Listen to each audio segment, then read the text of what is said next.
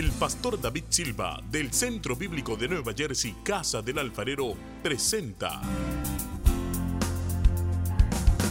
desde la sede principal en Morristown, Nueva Jersey, su programa Vida Abundante, un mensaje de restauración, transformación y edificación.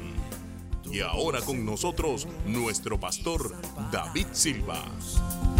Y al ver las multitudes, tuviste compasión, porque dispersas estaban. Punto número dos. Razón para santificarse. Más bien lo voy a poner, razón para que te santifiques. Porque una de las órdenes que Josué le dio al pueblo fue santifíquense. Josué no dijo, Dios los va a santificar. No dijo, santifíquense. ¿Cuál es la razón? La razón es porque Dios es santo, santo, santo. Le vamos a dar a la presencia de Dios, a Dios mismo, al Espíritu Santo, el lugar que merece y que haya una manifestación en tu persona, en tu casa, en la iglesia. Él no va a manifestarse donde no haya santidad donde no se esté procurando con diligencia la santidad. No estoy hablando de la perfección, nadie va a ser perfecto, pero por lo menos estamos procurando con diligencia el cambio, la transformación, luchamos contra el pecado. Tenemos guardia espiritual porque somos obedientes y cuando cogíamos de una pata no esperamos hasta que caigamos. Y alguien dirá, pero ¿de qué habla el pastor? En la iglesia todo está bien. No, hermano, yo soy el pastor y yo sé gente que anda cojeando y aún líderes altos que han cojeado y han causado dolor. So, yo sé por qué le estoy diciendo esto. Esto lo digo para alguien que esté en la carne y no, esté, no, no quiera recibir el mensaje. Todo lo que no es de fe es pecado. Y como el pecado es todo lo que no es de fe, cuando no removemos el pecado, no tenemos fe para poder ir en pos de lo que Dios tiene y se convierte en un obstáculo para que el poder de Dios fluya en nosotros y a través de nosotros. Pero cuando nosotros decidimos consagrarnos, la palabra santifíquense también es conságrense.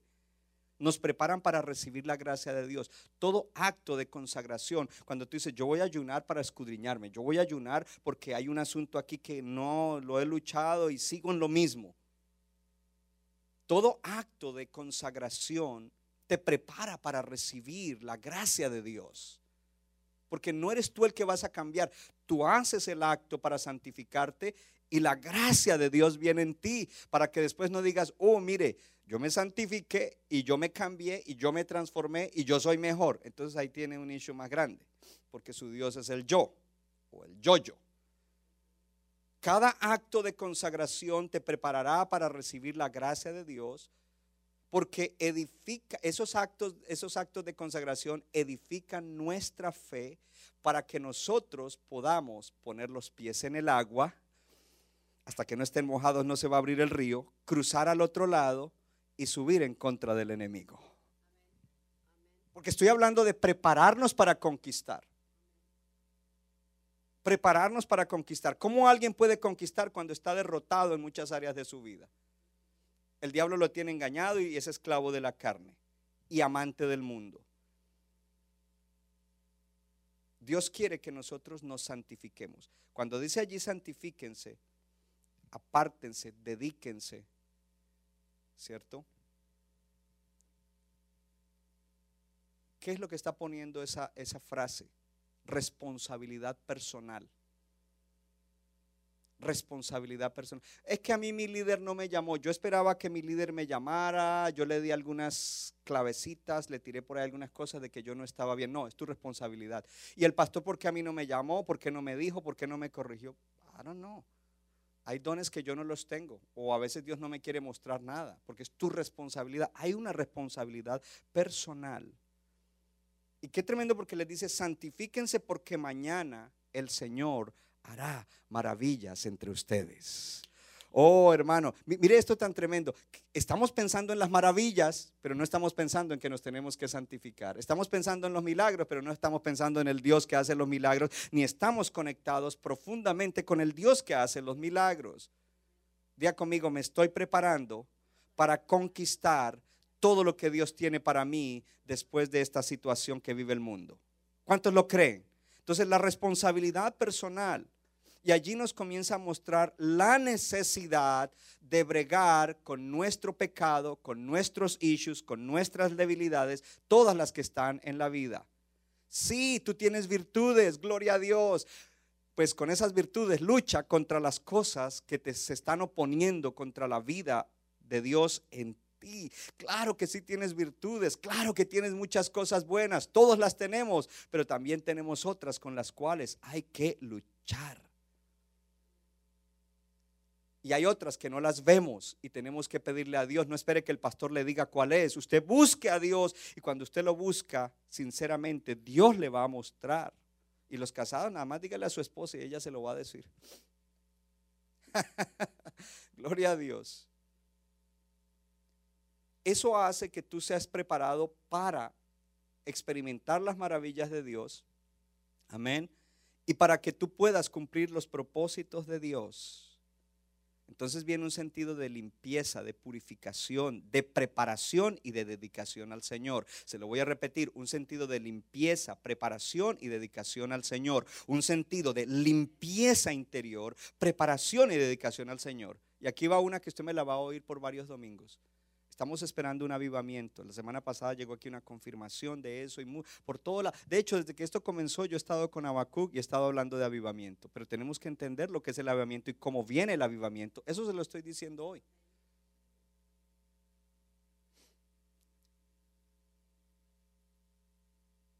La gente piensa que el avivamiento comienza con reuniones en la iglesia muy bonitas, reuniones donde los músicos todos están fluyendo bien en la música en la música, ¿no? En lo musical. Entonces es un avivamiento, yo digo, musical, no del espíritu. Porque a veces se puede fallar en las notas musicales o que se queda un poquito, pero si, si ahí, si están ungidos y en santidad, forget it, forget it. Entonces estamos esperando, oh, que las reuniones van a ser muy lindas. Eso no es avivamiento. El avivamiento es más que simplemente reuniones bonitas y la gente prosperando en todas las cosas. Y entonces llamamos a eso avivamiento. Avivamiento es un mover de Dios que trae cambio y no comienza con reuniones bonitas y reuniones de mucho gozo y alegría. El avivamiento comienza con lágrimas. Mire, yo por muchísimos años me he dado a, a- a la tarea de estudiar avivamientos en la Biblia y, e historia del avivamiento de los 1700, de los 1800, de los 1900. Y donde quiera que empezó un avivamiento genuino, empezó con quebrantamiento, empezó con lágrimas. Yo le pregunto a cada creyente, no le voy a preguntar a los que no son de centro bíblico porque no me siento con la autoridad para hacerlo, aunque si usted eh, dice, sí, pastor, hágalo, también lo hago. ¿Cuándo fue la última vez que te quebrantaste delante del Señor? Un quebrantamiento genuino. No que lloraste por un problema que tenías. No que lloraste porque, Señor, mire que... No, no, no, no. Que tenías una necesidad y una emergencia. No. Que todo estaba bien en tu vida y tú entraste delante de la presencia. La presencia se manifestó y comenzaste a quebrantarte. Y de repente ni entendías por qué estabas llorando. Porque cuando uno entra así, comienza a llorar, uno, entonces es la presencia hace que uno se quebrante porque hay cosas que no están bien y uno se quebranta. Porque ante la presencia de, los, de, Jehová los montes tiemblan, cuánto más está débil carne. ¿Cuándo fue la última vez? O le pregunto a otros que dicen, ¿de qué habla el pastor? ¿Qué? Nunca me ha pasado a mí. Entonces digo, wow, ¿cómo está tu corazón? Número tres. Otro día le doy el resto de ese punto. Siento seguir, seguir, seguir, seguir. Aunque de ese punto sí le voy a dar uno. Primero que todo, acuérdate de la santidad de Dios. Acuérdate de la santidad de Dios. Y acuérdate que el Espíritu Santo vive dentro de ti. Y que el Espíritu Santo es el que te puede ayudar a santificarte y a consagrarte cuando tú le cedes el control. Y por eso tienes que tener una relación muy buena con el Espíritu Santo. La vez pasada hablamos acerca de la batalla en la mente. Es Espíritu Santo, ven, ayúdame en esta batalla. ¿Por qué yo pienso así? ¿Por qué el primer pensamiento que me aflora cuando veo una cosa así es ese? Espíritu Santo, ven, recuérdame y enséñame lo que Jesús dice al respecto. Tercer punto.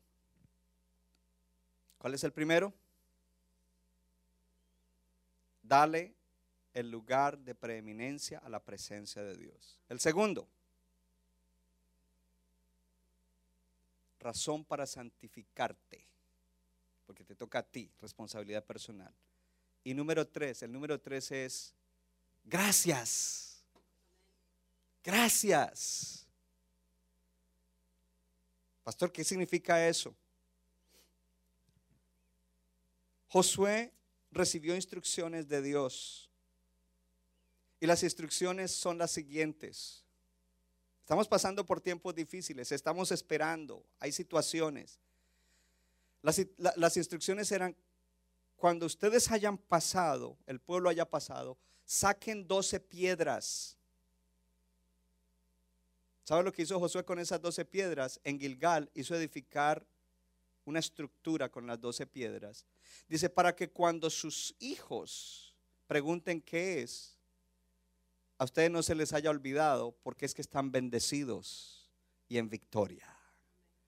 Para que ustedes digan, fue Dios que nos hizo pasar en seco, fue Dios que nos trajo hasta aquí, fue Dios que cuando el río estaba crecido, Él lo abrió. Fue Dios que cuando estábamos en la pandemia, Él nos dio provisión y no hizo falta la comida en la casa. Fue Dios que cuando estábamos en la pandemia, la enfermedad llegó, pero no hubo pérdida. Fue Dios que cuando eh, a otros que no les debía llegar la enfermedad por underlining o lo que sea que llaman eh, aquí en inglés, no les llegó, sino que Dios lo protegió. Fue Dios que en medio de eso nos mantuvo sanos en la mente y no ansiosos y no deprimidos y no desesperados. Fue Dios el que nos hizo pasar en seco. Y eso de pasar en seco habla. Oh, gloria a Dios. Aleluya. Quiero comenzar a predicar. Ahora sí, gloria a Dios. Nos hizo pasar en seco. Significa no hubo pérdida, no hubo necesidad, no hubo, oh, gloria a Dios, no hubo algo que lamentar. Pasamos en seco. No se perdió nadie. No se perdió niño, ni joven, ni bebé, ni burro, ni vaca que teníamos. Decía Josué, para usted es algo diferente. Gloria a Dios. No hubo pérdida. Y ahora entonces entonces nosotros queremos levantar este muro. Y Dios le dice a, Josué que lo hagan. Y probablemente Josué le dice, para que no se nos olvide, entonces levantemos este muro. Para que siempre estemos agradecidos con nuestro Dios. Para que no se nos olvide que es Dios el que nos trajo hasta aquí. Que fue Dios el que nos preservó. Que fue Dios el que proveyó. Que fue Dios el que sanó. Que fue Dios el que mantuvo en salud. Que fue Dios el que nos dio todo lo que nosotros disfrutamos en este tiempo alguien puede estar renegando, murmurando, ah, estoy cansado de esto, ah, ah, no tengo esto. Oh, hermano, para un momento, hermana, para un momento y piensa lo que tienes. No estés pensando en lo que no tienes, piensa lo que tienes, porque lo que tienes Dios te lo ha dado. Dios lo ha traído a ti de una u otra manera, a través de un canal o de otro canal. Ha usado diferentes personas, diferentes métodos, pero Dios no te ha abandonado. Más vale que comiences ahora a darle gracias. Oh, es importante que le digas Espíritu Santo, soy un desagradecido porque me he estado quejando. Señor, perdóname. Espíritu Santo, produce dentro de mí un espíritu de gratitud. Oh, estamos acostumbrados porque de niño nos decían, cuando alguien te, te, te haga un favor, cuando alguien haga algo por ti, dile gracias. Pero entre decir gracias de boca para afuera y sentir agradecimiento, hay algo, una distancia muy grande. En estos días yo me he vuelto más agradecido. Yo agradezco que hoy Alba está aquí para ayudar. Yo agradezco que José y Kimberle vinieron a ayudar. Yo agradezco que, que eh, los Barbosa vinieron hoy a ayudar. Que Noris ha estado aquí fajada. Que Clena ha estado fajado. El otro día me quebranté en la radio porque Clena ha estado fajado conmigo. Para arriba, para abajo, en todo. Yo dije, gracias Señor. Mi esposa. Así de que, ¿qué me voy a quejar? Si me quejo, estoy en pecado, estoy en la carne, hermano. Así de que levanten eso. Entonces viene aquí algo tremendo. Algunos están grabando testimonios en el mensaje de WhatsApp, el mensaje de voz. Otros están grabando testimonios video. ¿Cuáles son las piedras que vamos a llevar al otro lado? Cada vez que Dios haga una buena obra, grábate un videito de un minuto, un minuto y medio. Y lo puedes mandar, pero guárdalo. Porque eso te va a servir. ¿Sabes que somos desmemoriados? Para eso sí tenemos mala memoria. Para las cosas malas, rápido nos acordamos. Para las buenas, mm. ¿para qué? Para que hagas el monumento. Y cuando tu hijo se esté quejando, ah, que al otro lado, ya cuando tu productividad esté excelente y te diga que ya está cansado de los chirios, que quiere otra cosa, entonces tú le pones el video. Mira aquí cuando no teníamos y llegó alguien con provisión. Mira aquí cuando no teníamos y Dios no nos dejó. Porque Dios no va a llegar tarde, hermano, hermana. Dios va a llegar cuando tiene que llegar. Muéstrale ese video cuando, en el cual tú estás diciendo, las personas me dijeron que no fuera a limpiar sus casas, pero me mandaron esto, me mandaron lo otro, me dieron esto. Muéstrale eso. Esos son los memoriales. Son memoriales para acordarnos de nuestro Dios, del Dios que está haciendo los milagros hoy en día. Gracias. Entonces viene aquí algo maravilloso, yo se lo voy a leer y ya termino. Vuelva conmigo al capítulo 4 de Josué. Dice, el pueblo subió del Jordán el día del mes primero, acamparon en Gilgal al lado oriental de Jericó y Josué erigió en Gilgal las doce piedras que habían traído del Jordán y habló a los hijos de Israel diciendo, cuando mañana pregunten sus hijos a sus padres y dijeren qué significan estas piedras, declararán a sus hijos diciendo, Israel pasó en seco por este Jordán. Pasamos y no hubo, en inglés diría casualty, no hubo pérdida de nada porque Jehová vuestro Dios secó las aguas del Jordán delante de ustedes hasta que habían pasado a la manera que Jehová Dios lo había hecho en el mar rojo, el cual secó delante de nosotros los que pasamos. Algo que Josué hace es evocar, porque Josué fue de los que pasó. Probablemente José era un adolescente o un preteen cuando atravesó el mar rojo. Y él dice, de la manera que Dios lo hizo. Entonces yo te tengo que preguntar a ti que estás asustado, a ti que estás lleno de miedo, a ti que estás ansioso. ¿No te ha abierto antes el Señor el mar rojo en situación difícil? ¿No te ha sacado antes? ¿Cuántos mares rojos habrá abierto el Señor antes de que llegara esta situación? Y si Él lo ha hecho antes, ¿por qué dudas de que Él lo hará ahora? Él evoca eso, pero algo más. Si usted lee el libro de Éxodo, yo no sé, últimamente estoy en eso de quebrantarme porque el Espíritu me quebranta, hermanos. Son, porque cuando, viene un avivamiento a alguien, la revelación de las palabras es wow. Antes uno lee la palabra y la memoriza. Esto está bueno para decirlo, esto está bueno para enseñarlo, pero el corazón está duro. Pero cuando el corazón se ablanda, ellos pasan al otro lado del Mar Rojo. Creo que es en Éxodo 15 comienzan a cantar. Y Miriam con el pandero y las hermanas, y hay canto y danza, porque pasaron al otro lado. Ojo, tremenda alabanza y todo eso. Tres días después de que han visto las grandes obras de Dios y han cantado, están murmurando. Tres días después de que vieron las grandes maravillas de Dios y que estuvieron cantando, hecho a la mar. qué fiestón cristiano tenían ahí. Y tres días después están murmurando y están diciendo, Señor, ¿por qué nos trajiste hasta acá? Señor, recuerda, Señor, esto, Moisés, ¿qué, ¿qué pasó? No nos gusta esto. Tres días después se estaban quejando estaban murmurando, se les había olvidado, no era gente espiritual, era gente, no eran creyentes espirituales, eran creyentes carnales. Tremendo eso. Así que en este día Dios nos está llamando para que nosotros nos preparemos para la conquista. Diga conmigo, me voy a preparar para la conquista de las cosas nuevas. Yo he soltado unas palabras tremendas que se van a cumplir en la gente obediente. Palabras específicas que se van a cumplir en la gente obediente. Así que Dios nos está llamando a que nosotros este tercer punto, nos convirtamos en gente agradecida. No en gente que dice gracias de boca para afuera, en gente que siente el agradecimiento. Que siente. Yo siento cuando las personas me dicen, pastor, gracias por lo que usted y la pastora están haciendo. Yo siento cuando hay agradecimiento en ese corazón. Y muchos de ustedes están súper agradecidos. Siga cultivando sentir agradecimiento. No el simple, la simple palabra vacía, gracias. Dar gracias sin sentir agradecimiento es algo vacío. Para Dios no cuenta eso. Gracias Señor, gracias por este pan. Ni siquiera hay comunión. Gracias por esta tortilla y este café. Y ni siquiera hubo ahí una comunión como, wow, en el momento le vino un flash. Por allá hay niños en Colombia donde yo he estado llevando provisiones que están prácticamente que si no les llevaban la provisión se morían de hambre, hermano. Y doy gracias a los hermanos que hasta han estado colaborando con eso y nosotros también colaboramos.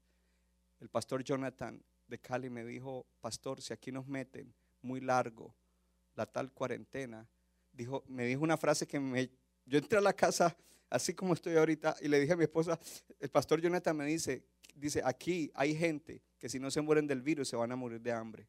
Y eso es en todos los países en Latinoamérica. Y nosotros aquí renegando, en vez de decir gracias Señor, gracias Señor, gracias Señor, gracias por esas bananas que aunque estaban ya amarillitas, gracias Señor, gracias, gracias, gracias. Así que es importante que eso se despierte en nosotros. Oremos. Prepárate. Le doy esto como un bono, la conclusión, y es parte de esa preparación, una vez que tú estás en este mover, dándole lugar de preeminencia a la presencia de Dios, al Espíritu Santo, entendiendo que hay una razón muy grande para que te santifiques, no para que el pastor te santifique, ni el líder, ni Dios, para que tú te santifiques, tú te apartes y Dios obre. Él va a obrar cuando tú hagas los actos y las cosas que tienes que hacer. Y número tres, ¿cuál es el número tres? Gracias, seas agradecido. Entonces, paralelamente con eso, tú debes estar también planeando cómo vas a vivir, cómo va a ser tu negocio, cómo va a ser tu familia, cómo vas a hacer tu vida espiritual, cómo va a ser tu, nuevo vivir en cada área de la vida. Ahí, entonces comienzas a soñar también. ¿Sabe que en mucho, gran parte de la iglesia de Cristo, y quizás yo por un tiempo, eh, también lo hice, era enseñar a la gente por, de ver la necesidad que hay en nuestra comunidad hispana, de necesidad económica, de enseñarle un énfasis grande en esa área de que se superen en el área económico, social, y eso está bien. Pero cuando no hay un balance y ponemos primero a Dios y primero lo espiritual, entonces estamos igual que el mundo, fomentando que la gente prospere materialmente, pero espiritualmente separados de Dios, y luego que ya prosperan, entonces ya forget ya no hay, no hay iglesia, no hay nada. Y creo que esto nos trae un balance y el balance es, Dios quiere prosperar a sus hijos. Yo estoy creyendo eso, yo creo esas promesas, yo creo que de nuestra gente van a salir nuevas empresas, gente que van a, inclusive ellos van a decir, pastor, yo no lo creía, yo no lo creía porque como se puso la economía, la economía colapsó y esto y lo otro, yo no lo creía y Dios los va a sorprender porque son gente fiel, son gente que aman a Dios. Entonces, prefiero a alguien que de pronto en esa área no cree, pero que está buscando a Dios porque Dios lo va a sorprender. Pero de todas maneras te digo, prepárate en cada área de tu vida. Sigue soñando, siéntate, aprende cosas nuevas, no desperdicies el tiempo. Prepárate, sueña. Se te viene una idea a la cabeza, se te prendió el bombillo, no deseches la idea. Se la dijiste a tu primo incrédulo y se burló de ti. Eso no quiere decir que esa idea no funcionará. Habla con un creyente lleno del Espíritu. Que tenga sabiduría y experiencia en la vida. Porque Dios va a hacer cosas grandes, hermanos. Dios nos va a llevar al otro lado. Centro Bíblico de New Jersey, Casa del Alfarero, presentó su programa Vida Abundante. Si usted desea obtener más información y lo último que acontece en nuestro ministerio, visítenos en el internet www.centrobibliconj.org. Y ahora también puede estar más cerca del pastor David Silva a través de su Facebook donde encontrará palabra de Dios por la mañana, tarde y noche. Búsquelo en Facebook como Pastor David Silva. No se equivoca, le da forma al barro para su deleite. Somos vasos de su agrado